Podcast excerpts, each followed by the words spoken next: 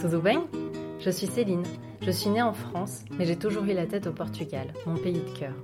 Alors je l'ai exploré, je l'ai étudié, et aujourd'hui je veux t'emmener en voyage avec moi dans l'intimité d'hommes et femmes d'origine portugaise dont le destin les a parfois embarqués à des milliers de kilomètres de leur terre natale.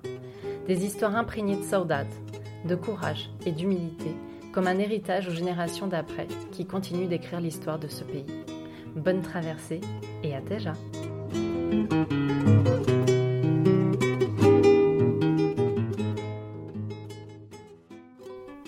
ce nouvel épisode, j'ai eu le plaisir de recevoir Christelle à mon micro.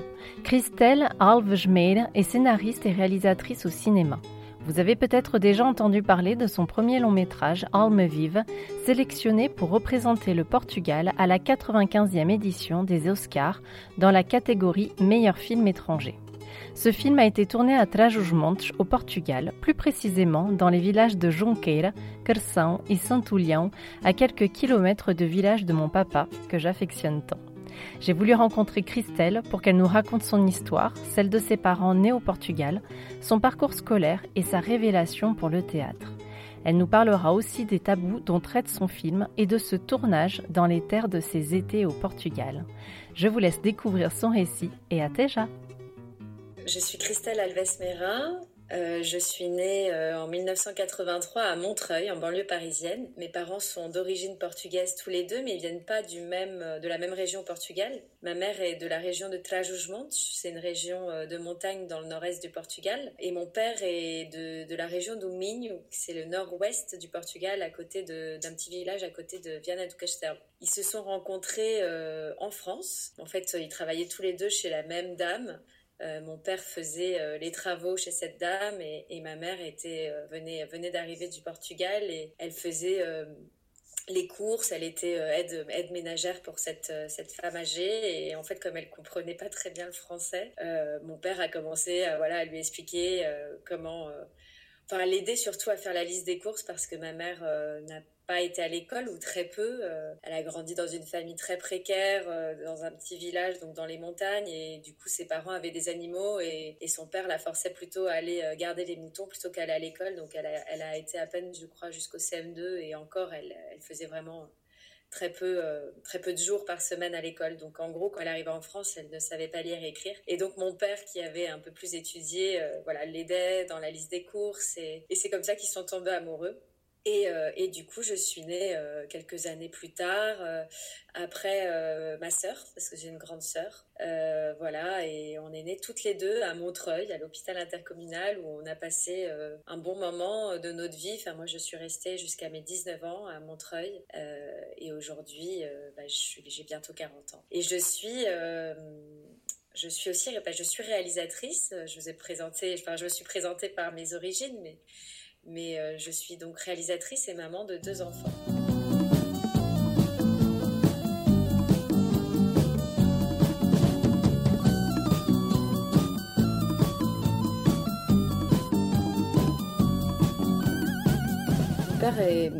C'était l'aîné d'une famille de sept, je crois qu'ils sont sept, ouais. Et donc, il est parti assez tôt de son village. Donc, c'était pas une famille trop précaire, c'est-à-dire qu'il y avait quand même, ils avaient certains terrains. Enfin, c'était donc des agriculteurs hein, du côté de mon père, mais ils n'étaient pas dans la même précarité que du côté de ma mère. Mais malgré tout, voilà, il est né dans les années 50, donc on était en plein régime euh, dictatoriale sous Salazar et le nord du Portugal euh, était quand même euh, pas dans des conditions économiques idéales et donc comme beaucoup de, de, Portugais à cette époque, mon père décide d'immigrer vers la France, mais pas forcément pour échapper à une précarité sociale et économique, mais surtout pour échapper à la guerre des colonies. voilà, il, a, il, a, il voulait vraiment éviter d'aller en Angola. Ça lui faisait très peur et donc il est parti assez tôt. Je sais plus exactement à quel âge, mais je, crois qu'il était à peine, à peine majeur. et donc, il est vraiment parti à, à Salt. Mais il raconte souvent à mes enfants il n'y a pas si longtemps, je l'entendais encore parler de ça. il est parti avec un petit sac plastique, quoi, vraiment un petit sac dans lequel il y avait toute sa vie. Donc sa vie, c'était pas grand chose. Et il a, il a pris des risques parce que en traversant l'Espagne de Franco, il y avait quand même bah, ces milices qui étaient présentes et il y a, un garçon dans son groupe qui, qui s'est fait tirer dessus. Et voilà, donc il raconte comment il a dû se cacher dans une sorte de maquis avec son petit sac plastique, traverser l'Espagne qui, qui était dangereuse. Il a, il a réussi à arriver en France et il raconte souvent aussi le train qu'il a, qui le fait arriver à la gare d'Austerlitz. Je crois que les Portugais, enfin, on arrivait, ils arrivaient tous par cette gare et il arrive avec son petit sac. il sait pas parler un mot de français et il me, raconte qu'il a quand même passé sa première nuit dehors à dormir sur un banc parce que il, voilà, il, avait juste une adresse sur un petit bout de papier de, d'un cousin portugais qui devait l'accueillir, mais il savait pas aller jusqu'à cette adresse et c'est seulement le lendemain, après cette nuit sur un banc, où il a vu un monsieur passer dans la rue, une sorte de moustachu qui, qui, ressemblait à un portugais. Et il s'est dit, ouh, celui-là, à mon avis, il est portugais. Et donc il l'a il l'a approché, il lui a parlé portugais. Et effectivement, c'était un portugais qui a pu euh, lui expliquer comment euh, rejoindre euh, le quartier de la Boissière à Montreuil. Et donc il a pu rejoindre je crois que c'était même pas des cousins, c'était juste des gens du village, voilà, qui, allaient l'accueillir et l'aider euh, dans ses premiers pas. Et il a commencé d'ailleurs euh, de façon assez difficile. Il a été vraiment dans les baraques en tant qu'ouvrier, je crois, pendant presque un an ou deux. Il me racontait qu'il dormait dans une dans, un garage, en fait, sur le chantier. Ah, ils étaient 8-9, pas chauffés. Enfin, c'était vraiment des conditions très difficiles. Et, donc, il a vite mis de côté de l'argent de ses premières payes pour, pour pouvoir voilà, prendre un appartement et, trouver un logement plus décent. Donc ça, c'est l'histoire de mon père. Ah oui, je crois qu'en plus, donc lui, il avait fait un peu plus d'études et du coup, il a voulu aussi passer un, il a passé une sorte de CAP donc il a repris des études aussi et, voilà et très vite en quelques années après il a monté son entreprise et, il a gravi les échelons dans, son métier en tant que enfin dans les métiers de, du bâtiment quoi. Et ma mère, euh, ma mère est partie un peu plus tard. Elle devait avoir euh, ouais, 19 euh, ans, je sais plus exactement. Elle part avec une copine du village, mais c'est déjà un peu plus tard dans les. Enfin, parce que je crois que mon père arrive en 68 et ma mère arrive en France en 73, un truc comme ça. Et, donc à cette époque-là, il y avait déjà plus il y avait déjà des, des, possibilités de rentrer de façon plus légale, en tout cas. Et, et je sais qu'elle a pris un bus, quoi. Donc pour elle, c'était juste un départ en bus avec cette fille de son village. Il y avait moins de moins ce risque. Et en revanche, elle a vraiment fui parce que voilà, c'était une famille très très pauvre dans un village très reculé, là, des montagnes de Trajmonte. c'était une des familles les plus pauvres du village, donc ma mère vraiment n'avait pas de chaussures, il mangeait parfois il y avait rien à mettre dans la soupe quoi. C'était que du pain mais que la voisine donnait. Enfin c'était c'était vraiment très dur. Pareil une famille avec sept enfants. Euh, voilà euh, donc euh, dans, le cas de ma mère c'est vraiment pour échapper à une misère. Et et d'ailleurs très vite elle va envoyer de l'argent à ses parents à sa à sa sœur et à son frère qui sont restés auprès des parents. Elle va elle va elle va voilà aider la famille à aller mieux au village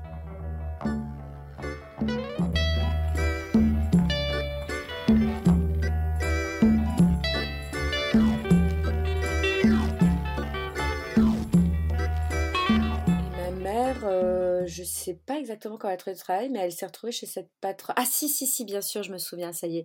Euh, en fait, elle arrive chez une sœur qui était déjà là, euh, pareil, qui vivait dans des baraques à Nanterre. Et, euh, je sais pas si c'est cette sœur qui l'a aidée, mais bon, elle, je sais qu'elle trouve des petits boulots de ménage voilà, chez une patronne, mais ça dure pas très longtemps, quelques années à peine, parce qu'ensuite elle va, elle être engagée dans une maison de retraite à Bagnolet, et, là elle va passer toute sa carrière, elle va travailler dans cette maison de retraite, de, de ma naissance jusqu'à sa retraite, donc quasiment 45 ans dans cette maison de retraite, et je pense qu'elle a été aidée pour, pouvoir y rentrer par je ne sais quelle connaissance, mais bon, elle avait trouvé ce boulot et, elle l'a plus quitté. Donc elle dit souvent, qu'elle disait souvent qu'elle travaillait chez ses petits vieux. Et moi, je l'amenais tout le temps, enfin, je l'accompagnais souvent au travail. Ma mère, euh, je me souviens de ces, petits vieux, comme elle disait, on y allait à Noël parce qu'il y avait des, fêtes de Noël extraordinaires. Euh, dans la maison de retraite, il y avait le Père Noël qui passait, qui nous faisait des cadeaux incroyables. C'était les plus beaux cadeaux qu'on avait. J'avais droit à des Barbie, à des Playmobil, à des trucs, bon, c'est vrai que mes parents, ils, ont eu une, ascension sociale sur le tard, mais c'est vrai que les dix premières années de ma vie, mon père venait de, monter son entreprise. il fallait, on, construisait le pavillon, enfin la maison au Portugal, plus la maison en France. Enfin, je me souviens qu'il fallait quand même faire attention aux dépenses, et, donc j'ai des souvenirs très très joyeux de, du comité d'entreprise de ma mère qui nous qui nous offrait des cadeaux super et et d'ailleurs, ce comité d'entreprise, c'est marrant, ça a aussi aidé mes parents à voyager. C'est-à-dire que par le comité d'entreprise, il y avait des voyages organisés à travers le monde. Et c'est vrai que chez mes autres oncles et tantes, je les voyais pas trop voyager, s'ouvrir. Euh, enfin, on va dire que j'avais une image de, des Portugais qui étaient pas très euh, aventuriers. Et euh, dans le cas de mes parents, grâce à ce comité d'entreprise, ils ont pu faire plein de voyages. Donc, je me souviens, alors nous, on partait pas avec eux, mais ils revenaient de voyages. Par exemple, ils étaient partis au Sénégal, en Égypte, en Thaïlande, et à chaque fois, ils revenaient avec des objets de ces voyages qui me paraissaient, des pays qui me paraissaient hyper lointains et hyper exotiques. Et, je me rappelle de ces petits cadeaux qui nous ramenaient. Et c'était, c'était grâce au comité d'entreprise de ma mère. Et je, je pense que ça leur a permis aussi de s'ouvrir à, d'autres mentalités. Et d'ailleurs, mes parents aujourd'hui sont retraités et ils se sont ils se sont achetés une petite maison au Brésil. Et donc, ils partent tous les hivers au Brésil. Et je pense qu'ils ont eu le courage de le faire parce qu'ils avaient déjà cette ouverture d'esprit de ces premiers voyages qui leur avaient été offerts par le... Enfin, offerts, ils payaient, mais c'était possible parce qu'il y avait l'organisation du comité d'entreprise. Donc, moi, je, je, me moque souvent d'eux parce que là, ils partent au Brésil et ils ont choisi un coin du Brésil qui est un coin très africain, très métissé. Et il y a quand même une réalité chez les Portugais, c'est qu'il y a une sorte de racisme ordinaire et que je taquine souvent, je les taquine souvent autour de ces questions-là, mais parce que ma mère a toujours travaillé avec je, vais le dire très ouvertement, hein, j'ai conscience de la force de mes mots, mais avec les Noirs et les Arabes, comme elle disait, mais pourtant c'était ses copines. Et malgré tout, elle critiquait tout le temps voilà, les, autres communautés.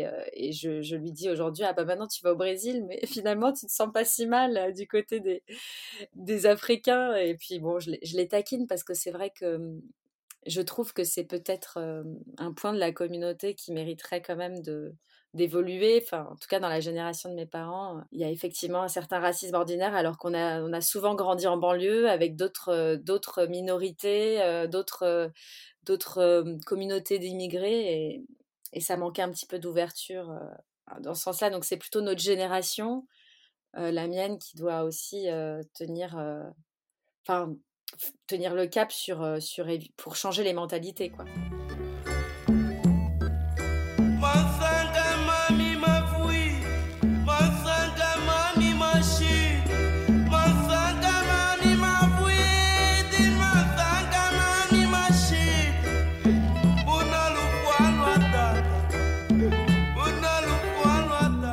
Que mmh, à la maison, mes parents parlaient portugais tout le temps, donc évidemment, ma sœur et moi, on a, on a grandi avec la culture française à l'école, dans les livres et dans, dans ce qu'on nous enseignait en classe. Mais dès qu'on rentrait à la maison, c'était le Portugal, la culture portugaise qui dominait. D'abord par la langue, ensuite par ce qu'il y avait dans notre assiette, par la gastro, enfin la gastronomie est un grand terme, mais en tout cas par, par le, la culture culinaire. on mangeait portugais. À la télé, il y avait bien sûr la télé française, mais il y avait aussi souvent la télé portugaise, la radio portugaise surtout, plus que la télé, parce qu'à l'époque, il n'y avait pas trop les, satellites, ça arrivait un peu plus tard. Mais euh, enfant, c'était plutôt la radio. Radio Alpha, je me souviens très bien de ma mère euh, qui faisait le ménage et le repassage avec Radio Alpha à fond. Et puis donc voilà, la culture portugaise, elle était à la maison, elle était euh, chaque vacances, tous les étés, on partait au Portugal je ne je, crois pas un jour être partie ailleurs qu'au Portugal. Enfin, j'ai commencé à voyager, à découvrir d'autres pays en devenant majeure et une adulte. Et voilà, c'est moi-même qui me qui m'ouvre au reste du monde. Mais sinon, c'était le Portugal et puis souvent d'ailleurs le village pas, pas tout le Portugal, quoi. le village de mon père, de ma mère. Et, on allait un petit peu dans le sud, à l'Algarve, parce que à un moment, quand mes parents, quand ça a commencé à aller mieux financièrement, leur carrière voilà, leur permettait d'investir un peu. Ils avaient acheté un petit appartement à, Tavira. Et, donc là, on allait à l'Algarve et c'était déjà pour moi comme un grand voyage d'aller tout au sud du Portugal. C'était c'était déjà comme un, un, pays en soi, un nouveau pays, surtout que l'Algarve, là, c'est ces, mmh, ces, influences comme ça d'Afrique du Nord avec des maisons qui n'ont pas de toit. Enfin, il y, a une architecture qui est un peu différente de celle du nord du Portugal, donc c'était vraiment déjà presque exotique. Et, donc comment on a grandi avec le Portugal? Bah, C'est vrai que c'était une époque où bah, c'était l'époque de Linda de Souza à la télé. et Linda de Souza, elle nous a pas forcément fait que du bien dans le sens où bah, c'était une époque où à l'école on se moquait beaucoup des Portugais, il y avait énormément de blagues un peu un peu nulle, pas très, pas très pas très gratifiante. Donc c'est vrai que j'ai plutôt le souvenir à l'école de pas trop dire que j'étais portugaise. D'ailleurs, on m'avait appris à écrire mon prénom comme une française, c'est-à-dire que j'ai découvert vachement plus tard que l'orthographe de mon prénom n'était pas le bon. C'est-à-dire qu'à l'école française, on m'avait on m'avait fait écrire Christelle C H R I S T E 2 L E et j'avais donc le nom de mon père, Mera, qui pour Mera ne fait pas trop portugais. J'avais pas Alves en fait dans mon identité. Donc, euh, donc en fait, certaines personnes ne savaient pas que j'étais portugaise et je le, je le disais pas forcément. Et en fait, mes parents n'avaient pas fait attention à cette orthographe parce que c'est vrai qu'on était quand même un peu livrés à nous. Enfin, c'est pas du tout. Euh, mes parents faisaient, faisaient ce qu'ils pouvaient, mais ils travaillaient beaucoup et du coup, avec ma sœur, euh, voilà, on était très autonomes sur nos devoirs, sur notre scolarité. Et donc, on n'avait jamais fait attention au fait que j'écrivais pas mon prénom comme sur ma carte d'identité. Et c'est seulement euh, vers l'âge de 19 ans, quand je, quand je vais faire. Euh, donc, je, je, fais de la mise en scène à 19 ans, ma première, mon premier spectacle. Et je devais préparer l'affiche pour ce spectacle et donc sur cette affiche, il y avait écrit mise en scène Christelle. Donc j'aurais dû signer Christelle Mera. Et en fait, à ce moment-là, je me disais, je me suis dit tiens, mais non, j'ai découvert que mon nom n'était pas bien écrit. Je me suis dit c'est le moment de me réapproprier mon identité, la vraie, mon identité portugaise. Et j'ai donc décidé de, de, vraiment mettre Christelle, C-R-I-S-T-E-L-E. Donc en fait, mes parents l'ont écrit comme ça se prononce. C'est-à-dire qu'ils ont choisi un prénom français parce qu'ils voulaient s'intégrer, mais ils l'ont écrit de façon auditive, quoi, sans savoir comment ça s'écrivait vraiment. Et je trouve l'histoire très belle parce que ça fait partie de, leur histoire. Et, j'ai récupéré le nom de ma mère, Alves, parce que justement, je me dis, je trouvais qu'il amenait une certaine consonance portugaise et que j'avais envie d'assumer mon identité portugaise dans les œuvres que j'allais signé. Donc là, c'était ma première mise en scène, mais j'espérais euh, voilà, que ma carrière allait pour, se poursuivre et, et, je voulais mettre en avant euh, le côté portugais. Donc c'est vraiment à 19 ans que je, je commence à, réaliser que c'est une richesse et que j'ai pas à me cacher, j'ai pas à en avoir honte. Et, et bon, alors ça va prendre un peu de temps. Euh, je vais pas tout de suite faire des films au Portugal, par exemple. Enfin, après toute, toute cette démarche de revenir au Portugal, de de raconter des histoires là-bas, ça prend un peu plus de temps, mais ça commence déjà par me réapproprier mon nom, mon identité et euh, mon orthographe.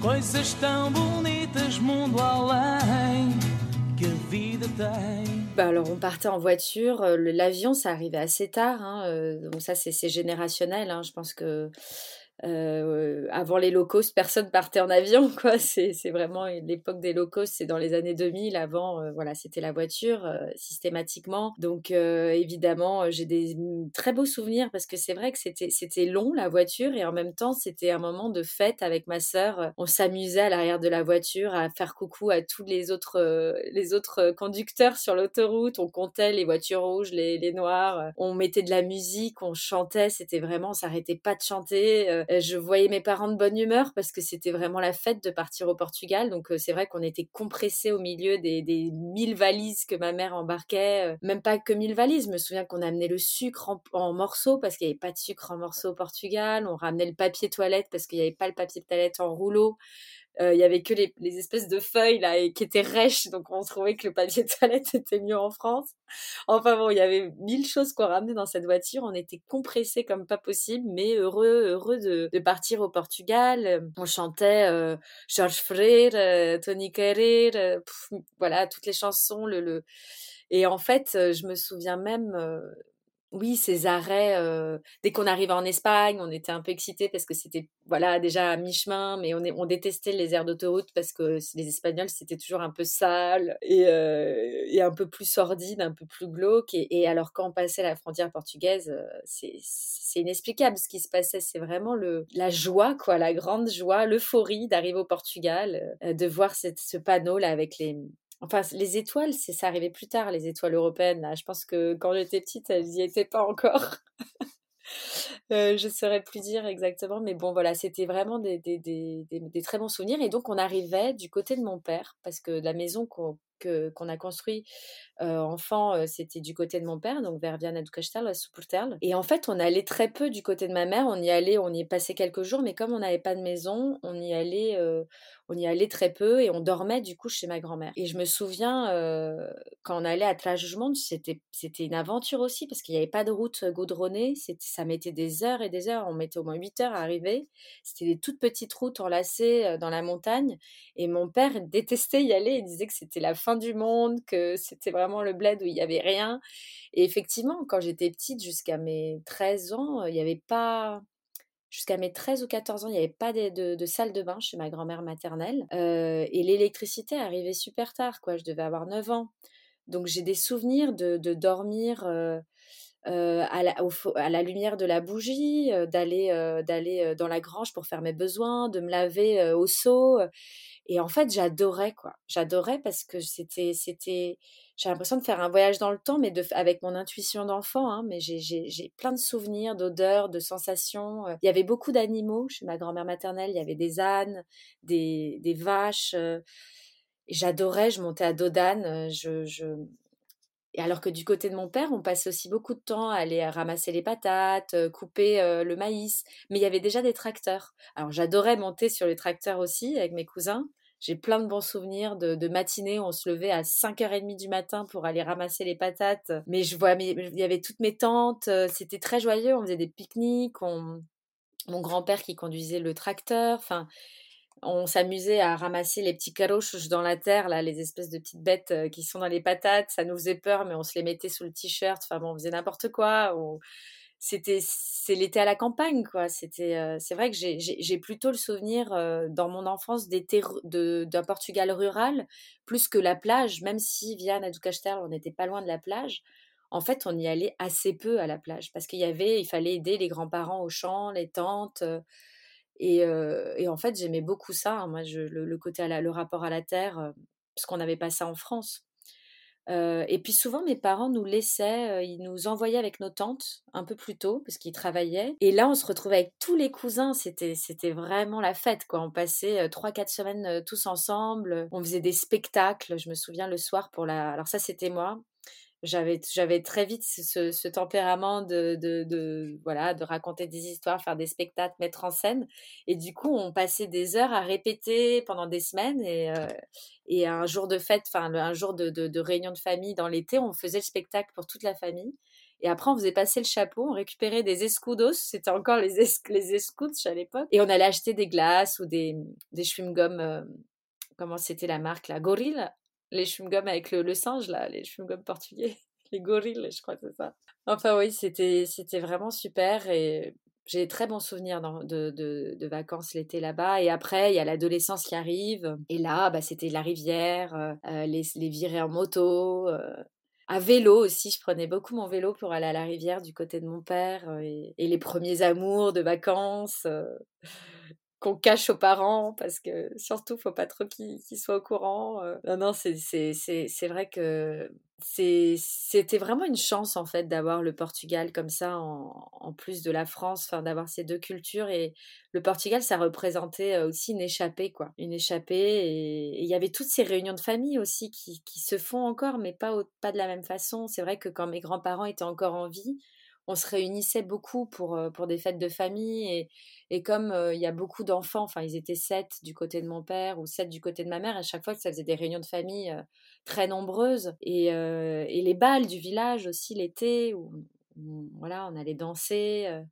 Il y a vraiment plein de choses à raconter. C'est le Portugal qui nous. C'est le Portugal qui nous qui fait nous faire ressentir de la saudade, quoi. C'est et c'est d'ailleurs ce que j'essaie de raconter dans mes films aussi. Si aujourd'hui, je, je, c'est le Portugal qui m'amène à faire des films en fait. C'est qu'il y a tellement d'histoires à raconter, il y a tellement de, de plaisir aussi à me remémorer euh, ces détails euh, de moments en famille, de moments euh, des premiers amours, de moments de rapport à la terre, ou bien dans mon premier long métrage, la croyance aussi, parce que j'ai grandi quand même dans une, dans une, famille très croyante, avec des, des pratiques particulières et dont j'avais envie de témoigner aussi. C'est vrai que j'ai du côté de ma mère, j'ai une grand-mère et voilà qui, qui, était vraiment reliée aux esprits quoi et, et je, me souviens aussi enfant entendre plein d'histoires un peu qui font peur sur sur j'avais l'impression, oui, que, que, que, autour de moi, il y avait tout un monde invisible qui pouvait se manifester, soit, soit aussi des, des, choses un peu négatives, hein, la peur du mal, du mauvais œil, des, des, des gens qui, qui, qui, sont malveillants. Enfin, il y a, y a aussi dans la culture portugaise cette part de, méfiance, même si c'est comment dire, c'est des familles très soudées, très solidaires, très festifs il y a l'autre pendant un peu plus sombre qui est aussi la peur du regard des autres, la méfiance. Et ça, je, je, je, vois bien qu'il y, y a, un équilibre à trouver, mais, mais, la peur du regard des autres, par exemple, c'est un truc que mon père, il a, il, a, il nous a un peu élevés dans cette peur-là, mais enfin, pas la, peur, enfin, la peur d'être jugé, c'est-à-dire il faut toujours bien se comporter. C'est pas forcément une mauvaise éducation, je veux dire, c'est c'est important et en même temps il y a des moments où j'avais en tout cas moi devenue adulte j'ai plutôt envie de dire, mais arrêtons de nous soucier du regard des autres et assumons-nous tel qu'on est aussi, parce que ce poids comme ça du social et de comment dire du, regard des autres social, c'est-à-dire bien faire pour ne pas être critiqué, ça enferme aussi et je sais que ça, c'est une partie de la mentalité, on va dire, de, la génération de mes parents que, avec laquelle que, j'essaie de combattre à ma façon, en tout cas de, de, les ouvrir un peu à un peu plus de, de légèreté aussi sur ça. Parce qu'on vit plus, si on vit que sur le regard des autres, on fait plus rien.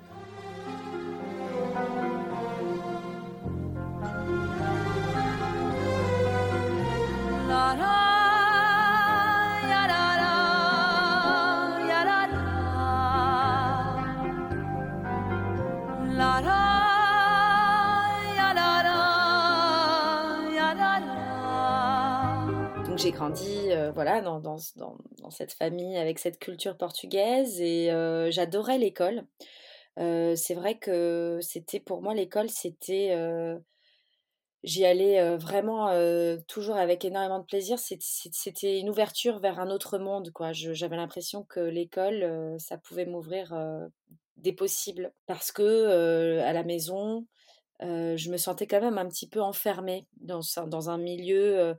j'ai grandi en banlieue, c'était c'était mmh, c'était pas une école facile aussi, c'est la vie de banlieue, donc avec la violence que ça, ça représente et, et mais malgré tout, même si c'était socialement un peu difficile, il y avait voilà la découverte de la lecture, de l'écriture et j'étais plutôt bonne élève et j'étais très curieuse et, et, donc j'adorais aller à l'école et à l'école je commençais déjà à faire plein de spectacles tout le temps. En fait, mon, mes jeux favoris petites c'était d'imiter les gens de ma famille ou de faire des chorégraphies ou de d'inviter de, de, des gens avec moi dans, un, dans le rêve d'une histoire ou d'un petit spectacle qu'on allait montrer aux autres. Donc j'organisais à la kermesse, à chaque fois j'avais un spectacle que j'avais monté à la kermesse et qu'on montrait, donc qui n'était pas prévu au programme des professeurs mais que j'imposais. je faisais répéter mes copines, j'étais horrible. je leur disais à chaque, répétition, à chaque récré, allez on va répéter. Bon, quand j'y pense, je me dis j'étais déjà euh, complètement, euh, euh, comment dire, ça devait être chiant pour elle, mais bon apparemment non, elle le faisait, mais j'étais un petit peu directive, on va dire.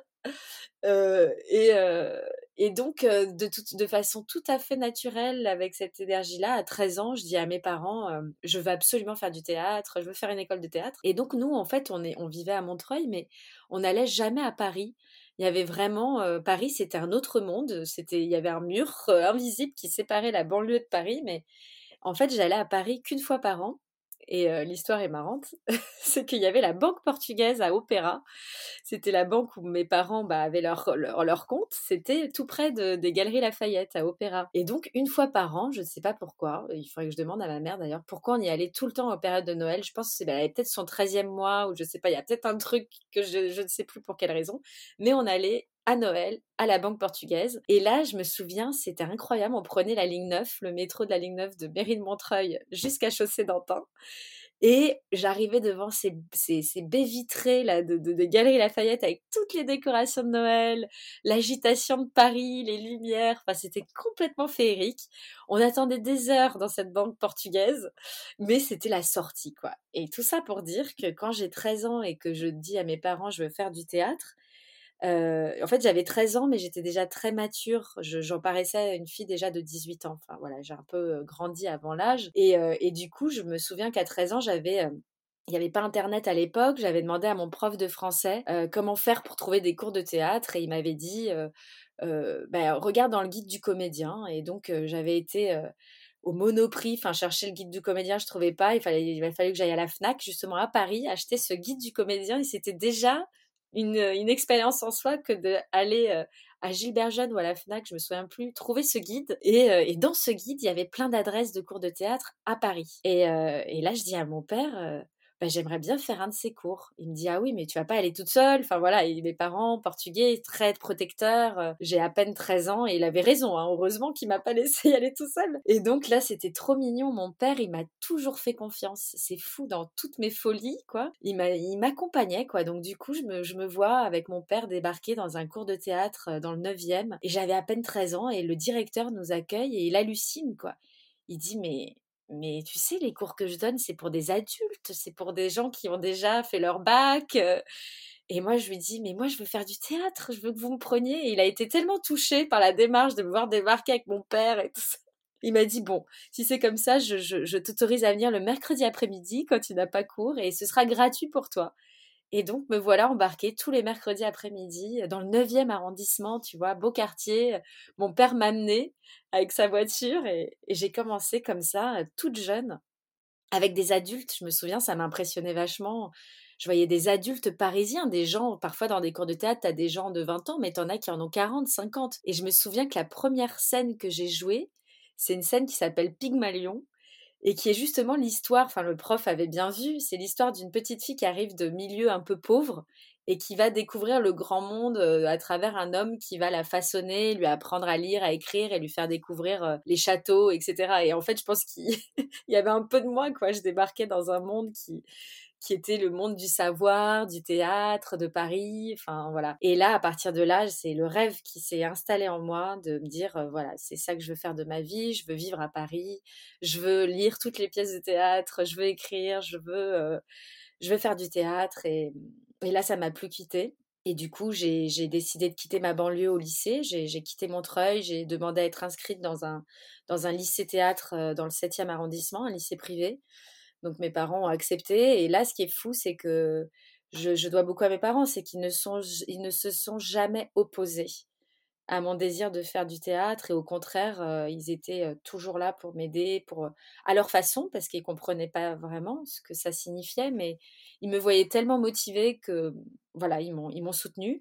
Ce qui, je pense, est rare parce qu'il y a plein de parents, euh, d'ailleurs des parents de milieux très intelligents, qui rejettent les arts et qui auraient vraiment empêché leur enfant de, faire ce choix. Et dans mon cas, mes parents ont toujours dit il faut aller au bout de ses rêves, se donner les moyens, et si tu y crois, tu y arriveras. Et, ça, c'est. C'est vraiment, j'entends mon père toujours dire ça. Faut toujours avoir un rêve, un rêve en chasse un autre. Il faut se donner les moyens. Et puis une des grandes phrases qu'il dit tout le temps, c'est ne laisse jamais à demain ce que tu peux faire aujourd'hui. Quoi, cette notion du travail, de ne pas lâcher, de, de s'investir voilà, j'ai la grande chance, c'est vrai que j'ai jamais vraiment procrastiné dans ma vie. J'ai toujours, j'ai toujours eu envie de me lever et de me dire, allez, je vais faire des choses et, et ça va marcher, même si c'est très dur par moments. Mais, mais c'est ce qui nous tient, quoi, d'avoir des projets.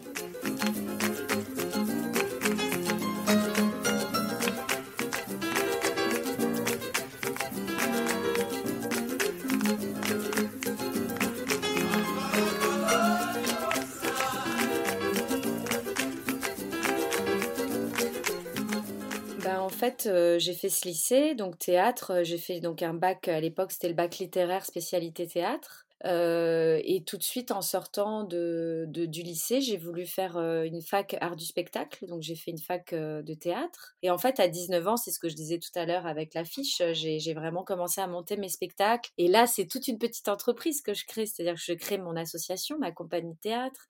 Euh, j'apprends à, faire des fiches de paye, à, monter tout l'administratif que ça représente. Euh, je réunis des équipes, il faut trouver les lieux, il faut trouver un peu les subventions, il faut monter des, des, des, dossiers. Et là, à nouveau, mon père, qui avec son entreprise de maçonnerie va trop m'aider parce que du coup, je construis mes décors avec lui. Et là, c'est génial, quoi. Je, profite de toutes ces machines, de sa peinture. Enfin, on construit des décors. Je, profite de ces camions. Je conduis et j'apprends. Je passe très vite mon, permis parce que je m'aperçois qu'il faut absolument que je sache conduire pour, pour transporter les décors, les, les costumes et tout ça. Donc, je passe vite mon permis et je conduis son, son, son 15 mètres cubes, là, cette espèce de gros camion d'entreprise portugaise avec, avec la benne derrière. Et ben, je remplissais la benne de, de, des décors de mes spectacles et je dépatouillais pour trouver des dates. C'était pas facile, mais bon, j'avais 20 ans euh, et j'avais plein d'énergie et je gagnais pas grand chose hein, avec le théâtre en termes de financièrement parlant. Je gagnais pas ma vie, mais, euh, mais je faisais ce que j'avais envie de faire et du coup, je montais des spectacles tout en faisant. Euh, j'ai fait quand même 5 ans d'études de théâtre art du spectacle, j'étais jusqu'à l'écriture d'un mémoire, mais je j'allais quasiment pas à la fac, je passais que les examens, je passais plus de temps à créer les spectacles qu'à être euh, en présence vraiment en classe même si j'ai eu mon mémoire avec mention très bien, enfin tu vois, j'ai fait ce qu'il fallait faire pour avoir quand même des études ça m'a aidé quand même de faire la fac parce que j'ai appris à écrire, tu vois, c'est important. Aujourd'hui, en tant que scénariste, réalisatrice, je passe beaucoup de temps à écrire, donc c'était vraiment important que, que, je continue les études. Et voilà, je monte les spectacles et qu'est-ce qui se passe? Ah oui, alors euh, comme je gagne pas trop ma vie et que je veux quand même prendre mon indépendance, je me voyais pas rester chez mes parents. Du coup, je vais, euh, je vais être serveuse beaucoup, je vais faire beaucoup d'extras pendant presque dix ans, je vais être serveuse euh, à côté de ma vie d'artiste. et puis, et puis, je vais m'acheter une caméra. Ça, c'est un moment important. Euh, je dois avoir 24 ans. Euh, je travaille tout un été pour m'acheter ma première caméra. Et, euh, et, en fait, ce qui m'amène au cinéma, c'est la rencontre avec mon compagnon, l'amoureux de ma vie, enfin, le père de mes enfants, avec qui je suis depuis 20 ans. En fait, donc, il s'appelle Julien. donc, c'est un Français. Et je rencontre Julien, justement, dans la rue de mon lycée parisien et tout ça. Lui, il est un peu plus âgé. Il a fait une école d'art graphique. Et en fait, il me montre ses vidéos parce qu'il faisait des vidéos en Super 8. Super 8, c'est les vieilles caméras en pellicule là qui ont un grain très beau. Il faisait de la photo, il était artiste, il dessinait. Ça me faisait complètement euh, craquer. Et, euh, et, en fait, euh, voilà, on s'est jamais quitté, on est tombé très amoureux. Et comme lui, il avait déjà ce rapport à l'image, ça m'a ça m'a libérée. je me suis dit mais achetons une caméra et faisons un film ensemble. Et on est parti. J'avais 25 ans, on est parti en 2005 au Cap Vert. Et mon premier film, c'est c'est au Cap Vert sur la musique. donc il y avait déjà cette envie d'aller vers des lusophonies, d'aller vers, euh, vers le... Enfin, j'avais envie de voyager, j'avais envie de faire un film, et en même temps, je parlais le portugais, donc le Cap Vert, c'était la destination rêvée. Et là, on est parti presque quatre ou cinq fois au Cap Vert, on a fait un premier film qui était très beau, euh, et on a fait un deuxième film ensemble en Angola. Donc j'ai persévéré sur les anciennes colonies portugaises. Euh, là, l'Angola, c'était plus difficile. C'est l'histoire n'est pas la même hein, qu'au Cap Vert. On le sent bien quand on y va. mais voilà, on a, on a quand même fait un film et voilà comment j'en viens. En fait, le cinéma s'est fait comme ça sur le terrain, poussé aussi par, par Julien, voilà, par son savoir, par son lien avec l'image, ça me, ça, me, rassurait. Je me disais, bah, j'ai pas besoin de faire d'école, lui, il sait filmer, donc on va s'en sortir. Donc on, on s'apportait ce que moi je ne savais pas, lui le savait, et j'ai beaucoup appris avec lui. Et encore aujourd'hui, donc ça fait 20 ans qu'on est ensemble. 2005, c'était le premier film. Aujourd'hui, on est en 2022. Bon voilà, ça fait longtemps. Euh, aujourd'hui, on continue à faire des films ensemble et, je lui dois beaucoup. Quoi. Son regard est très important. Et, vraiment, le, cinéma, après, vient dans ma vie avec cette envie d'aller vers le Portugal. Voilà. Et, après, après ces deux films, donc Le Cap Vert et l'Angola, j'ai fait... Euh, quatre courts-métrages au Portugal et là je viens de réaliser mon premier long-métrage donc Alma Viva dans, dans, la, dans le village de ma mère. Et c'est presque tout un cycle comme ça de cinéma autour de, du Portugal et de, ces questions qui me traversent. Comme je disais tout à l'heure, dans mes films, j'essaie de mettre un peu de ces mémoires, de, de, de, ce que je ressens de cette double culture, de, tout plein de choses qu'il y a à raconter. D'ailleurs, je trouve que c'est, c'est dommage, mais il n'y a pas assez de films. Il y en a quelques-uns, mais il n'y a pas assez de films. Enfin, quand on voit comment le Maghreb ou, ou d'autres, communautés de France sont représentées au, euh, au cinéma, je trouve que voilà, les, la communauté portugaise, il y a encore. Euh, bah, il y, en a, il y en a qui arrivent, il y a des, réalisateurs qui, qui, qui, émergent et tant mieux parce que parce qu'on a on a vraiment plein de belles histoires à raconter et euh, notre notre culture elle est elle est riche quoi. Et le Portugal aussi, c'est un beau pays, il y a plein de choses. C'est vrai que pour l'instant, j'ai raconté toujours du côté portugais, c'est-à-dire je racontais euh, les Portugais de France, mais au village là-bas. Et euh, sans doute le prochain, ce sera du côté français.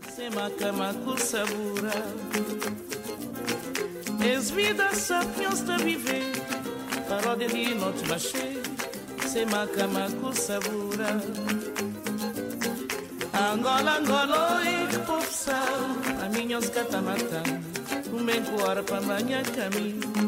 c'est vrai que j'arrive à la fiction, euh, donc j'ai fait du théâtre comme je disais, j'ai fait ces deux films documentaires au Cap Vert en Angola, et puis, euh, ma grand-mère décède quand j'ai, je dois avoir 25 euh, ans, enfin bon, il y a une dizaine d'années. Et euh, c'était donc ma grand-mère maternelle, c'était la grand-mère avec laquelle j'avais, j'aimais beaucoup mes grands-parents paternels aussi, mais j'avais moins d'intimité avec eux. C'est-à-dire que ma grand-mère maternelle, j'avais beaucoup d'intimité parce que j'étais souvent, c'était donc là où on n'avait pas de maison à Trajmonte. Donc quand j'allais au Portugal chez elle, je dormais dans sa maison. Euh, je vivais avec elle et, euh, et du coup j'avais vraiment une très grande intimité avec cette femme qui était euh, qui était une grand-mère un peu austère, donc assez charismatique, mais, mais qui en même temps, dès que je la voyais, elle me prenait dans ses bras et elle me, elle me faisait des gros câlins avec sa grande poitrine. Elle avait une grande poitrine, une grosse poitrine, je me souviens, et j'adorais voilà, elle, me posait tout plein de questions. Elle était très curieuse, elle était très entière et surtout, elle était très mystique. C'est-à-dire qu'elle priait beaucoup, elle m'a appris à prier, j'allais avec elle à l'église. Et, et, je me souviens, donc ma mère l'appelait toutes les semaines, évidemment, et, et, quand on était en France, je l'entendais parler avec ma grand-mère. Et puis quand on était ensemble, enfin bref, elle avait aussi des dons de divination. C'est-à-dire que je me souviens que ma mère l'appelait pour lui demander est-ce que ça, ça va bien se passer, ça, ça va mal se passer?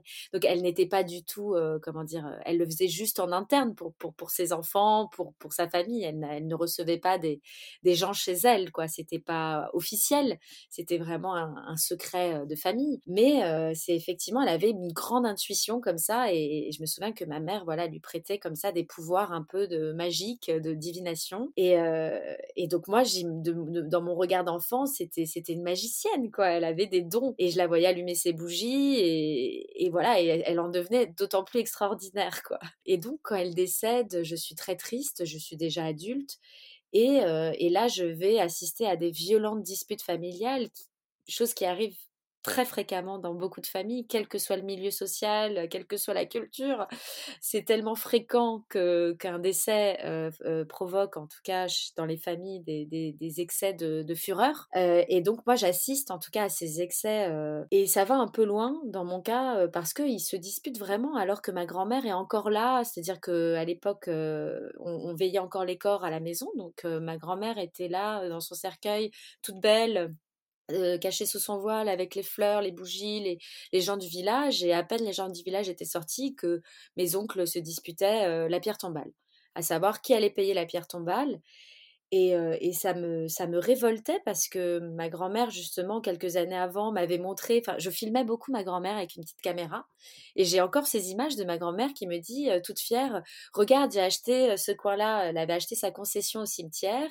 elle me dit, c'est là que je vais être enterrée et je veux ma pierre tombale avec la Sainte, la Sainte Vierge. Enfin, tu vois, elle avait rêvé sa maison d'après, sa maison de l'au-delà, quoi. Et, et, donc, moi, je voyais là mes oncles commençaient à dire qu'en gros, euh, ils n'étaient pas prêts à payer la pierre tombale alors qu'elle était encore là. Bref, je me souviens m'échapper dans la montagne en courant, en pleurant de tristesse, en me disant, avec un sentiment d'injustice hyper fort en moi, en me disant, mais c'est pas possible, comment ils sont, ils osent faire ça alors qu'elle n'est même pas enterrée. Et en fait, cette histoire va durer deux ans. Ma grand-mère va rester deux ans sans sépulture. C'est-à-dire, c'est la, la dislocation totale de la famille. Plus personne se parle et moi, je vis tout ça avec énormément de, tristesse et de violence, enfin d'injustice et de et d'incompréhension.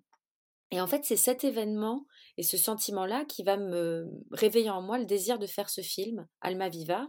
Et en fait, ça va me pousser à commencer à écrire cette fiction. Et je trouve ça très beau parce que, du coup, pardon, c'est comme ça peut-être que j'explique l'obsession pour la mort, peut-être dans mes films, c'est que c'est le décès de ma grand-mère qui m'amène à, oser traiter aussi un sujet délicat. Et c'est comme si il fallait qu'il y ait des absents ou qu'il y ait des, des, des, des, gens c'est souvent des absents ou des, des, morts qui nous font qui font des vivants des créateurs en fait elle m'a inspirée et, et, je et ma parole ou ce film devait exister peut-être parce qu'elle n'a pas pour des choses qu'elle n'a pas pu exprimer et, et je suis pas la seule à le dire j'ai pu remarquer D'autres romanciers le disent très bien aussi, voilà, que les, vivants sont des, les morts sont, nous, font de nous des, fabricants de récits. On essaie de, voilà, de raconter ce qu'ils n'ont pas pu raconter.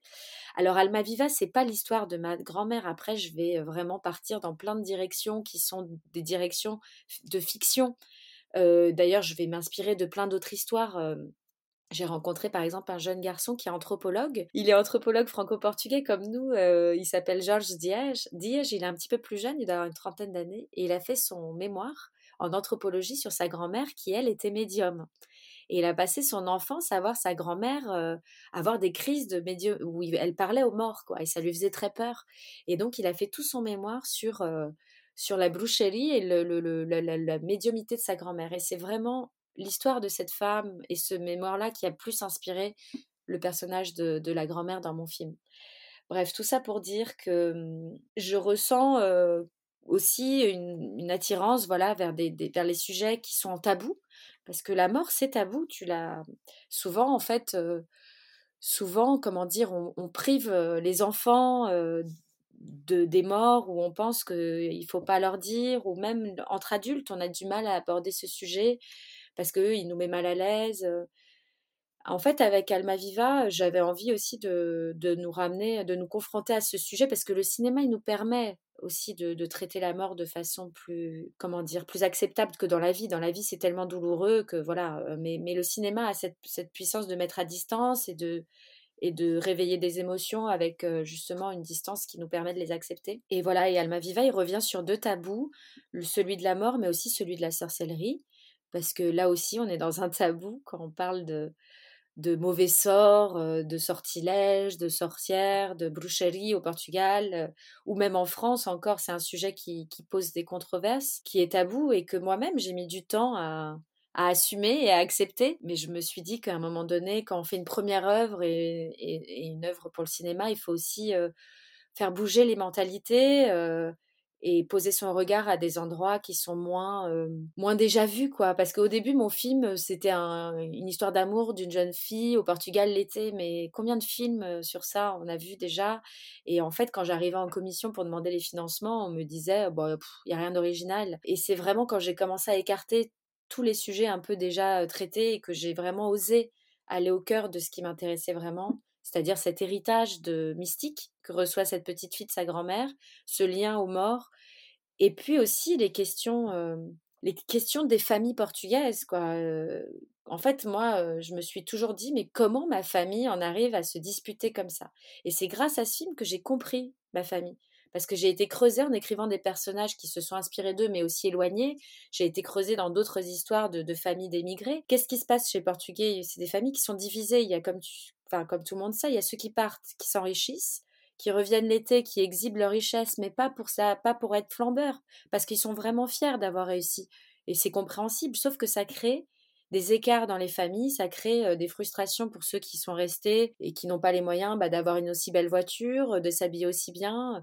Ça crée aussi des écarts dans le village. Moi, je me souviens, euh, nous, les, les, petits, les jeunes Français qui arrivaient l'été, bah, on avait des meilleures baskets que les Portugais qui, qui étaient bergers ou, ou agriculteurs au village, on n'écoutait pas la même musique, on avait déjà les Walkman, on écoutait des trucs différents, et eux forcément se sentaient un peu, un peu, un peu diminués, quoi. Alors que nous, on cherchait pas forcément à les rabaisser. Mais ces écarts sociaux, bah, ça, raconte sociologiquement parlant, ça crée des histoires et des écarts, des frustrations, des, des non-dits, des incompréhensions que, que j'essaie d'aborder dans Alma Viva avec humour, Enfin, j'ai essayé en tout cas de, ramener aussi de la comédie parce que, parce que je trouve que la comédie permet justement de dire les choses avec tendresse, même si elle critique un peu les choses, elle permet de le dire tendrement.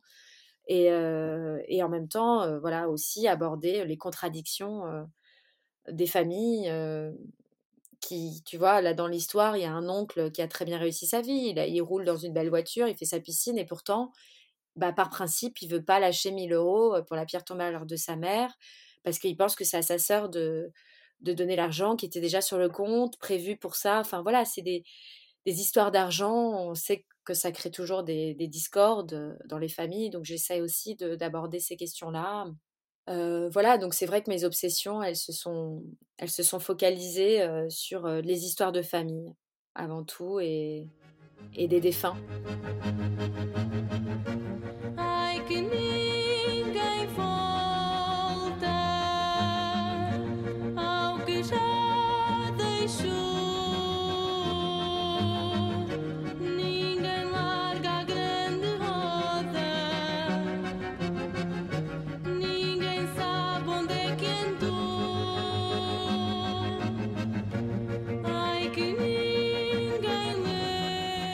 se lance dans des projets où on, partage des histoires avec les autres, il faut aussi, enfin en tout cas dans mon cas, je dois me sentir un tout petit peu intime avec les histoires que je vais raconter et légitime de les raconter. C'est vrai que du coup, je sens bien que, que je suis légitime à pouvoir raconter le Portugal parce que ça fait partie de moi et que en plus, comme je le disais tout à l'heure, il n'y a pas tant de films sur, sur ces histoires-là, donc autant autant, autant les raconter.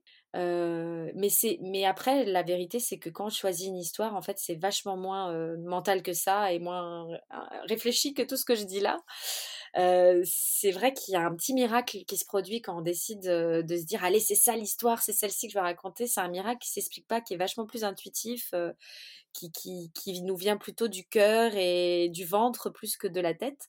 C'est une histoire qui à un moment s'accroche et qui fait que quand on se réveille le matin, on va se doucher ou on marche dans la rue, on y pense tout le temps qu'il y a une sorte de réseau de signes qui se mettent en place autour de l'histoire. On se dit, ah tiens, c'est bizarre. Euh, hier, je parlais de ça. Aujourd'hui, il y a ça qui surgit. On se dit, ah bah tiens, il y a peut-être quelque chose. Donc, c'est, c'est, c'est vraiment un peu plus flottant comme ça, plus que rationnel de se dire oui, je vais continuer sur le Portugal ou pas. Enfin voilà. En tout cas, il s'avère que le prochain sera aussi en lien avec le Portugal, mais, mais plutôt euh, tourné en France mais avec un personnage qui est, qui est né au Portugal et qui a aussi migré en France et qui a gardé un lien avec le Portugal, mais, euh, mais voilà, mais sur une femme euh, avec une histoire oui, particulière et très assumée. Justement, une femme qui a été à l'encontre de ce que je disais un peu tout à l'heure. C'est une femme qui est le contre-exemple. Elle a osé très très tôt s'assumer telle qu'elle était, au risque, au risque, au risque d'être euh, condamnée par euh, la société, euh, son entourage, sa famille. Et c'est fascinant. En tout cas, ce qui me fascine chez elle, c'est ça. Comment, comment on fait pour s'assumer alors qu'on on vit dans un, dans un cadre plutôt conservateur? voilà, c'est intéressant. Mais, mais c'est vrai que on va continuer, oui, sur le Portugal.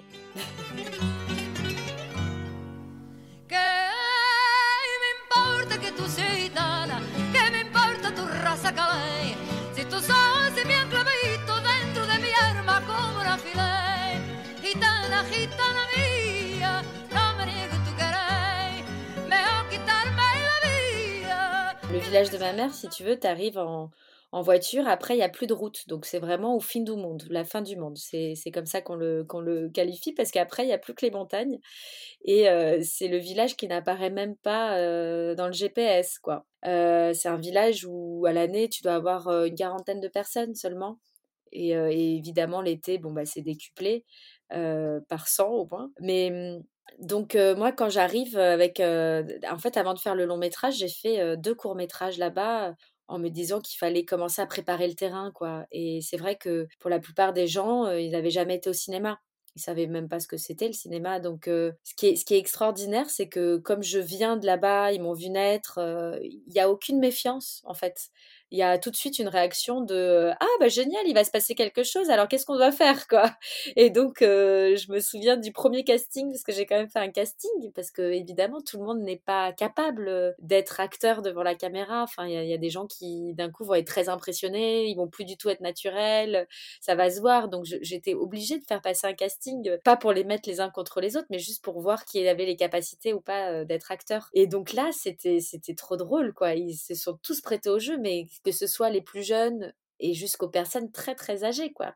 Des dames de 90 ans qui étaient venues au casting en se disant euh, curieuse allez on va voir ce que ça donne. Et, et là bah, pendant le casting en fait c'est comme une grande cour de récréation c'est à dire que je les réunissais et je leur faisais faire des petites des petites improvisations à partir de, de, scènes de vie qui, leur ressemblent enfin en tout cas des histoires dans lesquelles ils se reconnaissent voilà je leur fais pas jouer un rôle de quelque chose qui ne sont pas du tout quoi j'essaie quand même de partir de ce qu'ils sont et, et, de les amener sur des terrains qu'ils connaissent. Donc du coup, ils se laissaient guider. C'était, c'était vraiment magique. C'était très, très amusant. on a beaucoup ri. Je me souviens de voilà, c'était des moments de grands jeux, surtout que bah, quand on va tourner le film, c'était en période de Covid, donc ils étaient, ça faisait plus d'un an qu'ils vivaient un peu tous enfermés chez eux. Il y avait plus beaucoup de choses qui se passaient, il y avait plus les balles l'été, il y avait plus les convives, enfin les moments où ils se réunissaient. Quand on arrive avec l'équipe du film, on s'installe quasiment six mois au village et on est une équipe assez nombreuse. Il y a tous les gens de Lisbonne. Enfin, faire un film, c'est c'est beaucoup de moyens humains pendant un certain nombre de mois. Donc en fait, ça a complètement dynamisé la région. Quoi. Les hôtels, on les a remplis, euh, euh, les restaurants, euh, les, gens du village ont loué leur maison, ils ont loué leur voiture. Enfin, on a créé aussi une dynamique économique. et ça, voilà, c'était, c'était vraiment une aubaine pour tout le monde. Tout le monde avait à y gagner.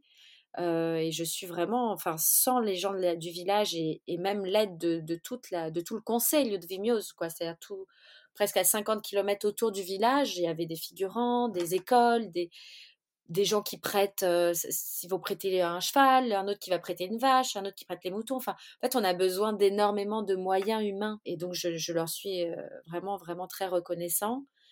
Après, il y a eu toujours, comme partout, des gens pour critiquer, mais ils étaient vraiment tellement peu nombreux que ça ne nous a pas gênés.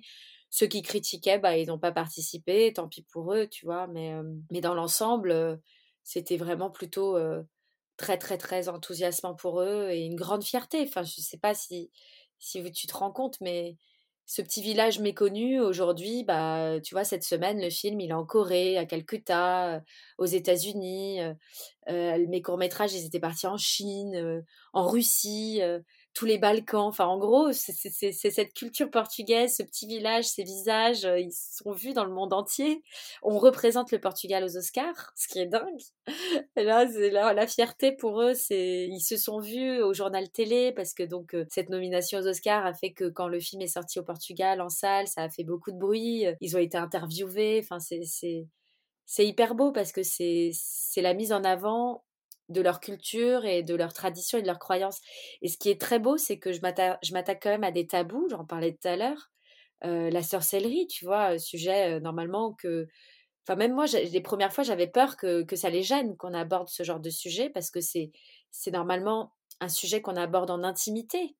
Euh, quand on va consulter au Mabrouche, on va pas dire je vais voir la brouche, on va dire oui, je vais voir un tel, euh, un tel est très bien. Enfin, on essaie de trouver des mots cachés pour euh, dissimuler parce que c'est une pratique qui se fait en secret. Et là, le, cinéma porte ce, sujet euh, au public. Donc, donc je, me, je, me méfie un petit peu. Je savais pas trop comment ça allait réagir. Et en fait, ça a réagi très bien. Je pense qu'à un moment donné, tout le monde a pris conscience de la distance, que c'était une fiction et que aussi il était temps de, lever le voile aussi sur des sujets, qu'il était temps d'arrêter de, se cacher pour allumer des bougies. Enfin, tu vois, on est le temps des, bûchers et des, des, chasses sorcières est passé et que et qu'au contraire, euh, il est aussi temps d'assumer. Euh, de s'assumer tel qu'on est quoi et, voilà et donc j'ai pas eu trop de problèmes à ce bon il y a quand même quelques personnes du village je me souviens des vieilles dames qui me disaient bon moi je veux bien jouer dans le film mais je veux pas faire la méchante sorcière Et d'ailleurs, souvent, c'était les vraies sorcières qui disaient ça. Non, je rigole. Mais non, mais c'était, c'était drôle. Certaines avaient quand même des conditions. Genre, moi, je veux pas faire la méchante. Mais bon, ça, c'est vrai qu'il y a même des acteurs, hein, des acteurs professionnels qui aiment pas jouer les rôles de méchants. C'est compréhensible. Euh, mais c'est, vrai que bah, si les gens qui m'écoutent vont voir le film, les dames du village qui ne sont pas des actrices professionnelles, elles, ont, elles font des, elles ont des scènes extraordinaires, elles sont hyper puissantes. Euh, et, elles ont travaillé comme des professionnelles. Elles ont un certain âge en plus. Elles ont quasiment 20 jours de tournage, c'est-à-dire qu'elles elles doivent venir, se faire maquiller, refaire les scènes. Euh, enfin, tout ce qui se cache derrière un film, en fait, c'est énormément de travail. Et, euh, et, elles peuvent être, en fait, je pense que la gratitude, c'est ça, c'est qu'aujourd'hui, elles peuvent être fières d'avoir joué dans un film et d'avoir été capables de le faire. Euh, au-delà du côté euh, elles deviennent connues, c'est pas ça, c'est le fait d'avoir réussi à se défier euh, parce qu'être acteur c'est pas donné à tout le monde quoi. Donc j'ai vraiment eu des révélations de, talent, de talent caché.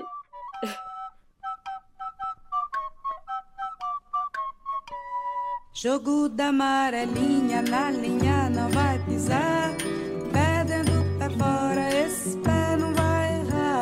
Jogo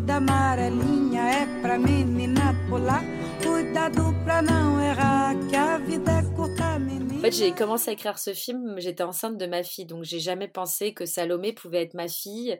elle était un bébé et voilà, donc ça met du temps, le temps de l'écrire, de le financer. Bref, les années passent je commence à chercher une petite fille de 11 ans sur le scénario. Elle avait 11 ans. Je fais passer des castings. je vais dans les balles au Portugal. Je vais dans, les églises ici en région parisienne. Je cherche dans la communauté franco-portugaise une petite fille. je ne trouve pas cette petite fille. J'ai beau passer des castings, je suis jamais assez satisfaite. D'ailleurs, petite parenthèse, pas facile de trouver des petites filles de cette génération qui parlent portugais. La langue portugaise s'est perdue. Hein, donc, une des grandes difficultés à trouver cette petite fille, c'était bien, sûr la barrière de la langue, parce que je voulais vraiment qu'elle parle portugais et c'était pas, pas évident. Donc ça, c'est une autre question, mais dommage quand même que la langue se perd. bref. et en fait, en parallèle, ma fille se révèle actrice dans, dans, un autre film d'une amie à moi. Et là, je me rends compte que ma petite Salomé, bah, en fait, c'est ma propre fille, ce qui est assez beau parce que le film parle beaucoup d'héritage, de, transmission, de savoir et tout ça. Et, et au fond, d'avoir fait ce film avec elle, c'est vraiment la meilleure façon de lui transmettre justement cette culture portugaise, mon enfance, euh, tout ce qu'elle, auquel, enfin, ne pourrait, auquel elle peut pas avoir accès aujourd'hui. C'est-à-dire qu'il y a quand même dans le film une certaine nostalgie.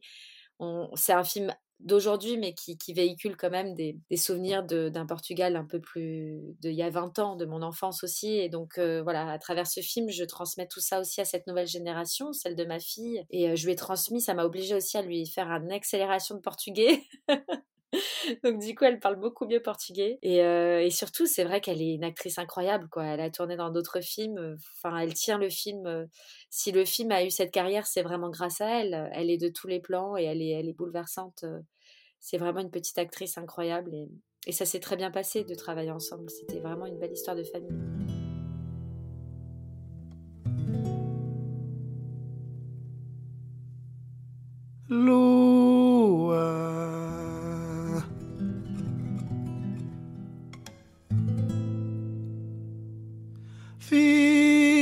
comi manco sim C'est vrai que c'est difficile pour les couples mixtes comme moi, c'est-à-dire je suis donc portugaise, mais mon, mon, compagnon, le papa de mes enfants, est complètement français. Alors bon, la, la, ce qui est très beau, c'est que Julien, il a, il a vraiment eu un coup de foudre pour le Portugal, et, et du coup, aujourd'hui, il parle un petit peu le portugais, mais, mais pas, il parle quand on va là-bas, il peut comprendre les gens, et, et il le parle même très bien, mais, mais pas au point de le parler à ses enfants à la maison, quoi. C'est pas du tout naturel pour lui de le faire à la maison. donc la seule responsable, en tout cas la, seule personne qui pourrait être susceptible de leur transmettre la langue, c'est moi. Sauf que même si je parle très bien le portugais, j'ai eu cette chance de, naître à une époque où le portugais était enseigné encore dans les écoles françaises, etc. Malgré tout, c'est pas naturel pour moi de parler portugais à longueur de journée. Donc, je me suis imposée de leur parler portugais le soir avant de me coucher. Donc souvent, ce que je fais, c'est que je fais l'histoire en français et l'histoire en portugais. Je traduis la petite histoire du soir, je la traduis en français-portugais. Sauf que je fais souvent, je dois souvent faire face à des enfants qui me crient dessus en disant non, on veut que tu nous la racontes dans normal. Parce que pour eux, normal, c'est français, c'est pas portugais, quoi. Donc moi, je dois lutter, passer pour la mauvaise maman qui continue à dire en portugais les mots et je vois leur tête se décomposer mais je, je, je, tiens bon.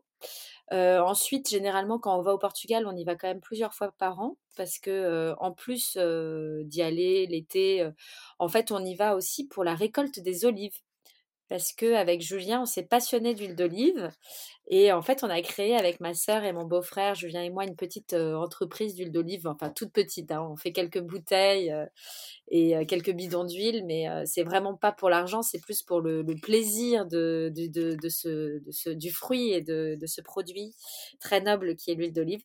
Et donc, on va ramasser tous les hivers l'huile d'olive à Trás-Montes.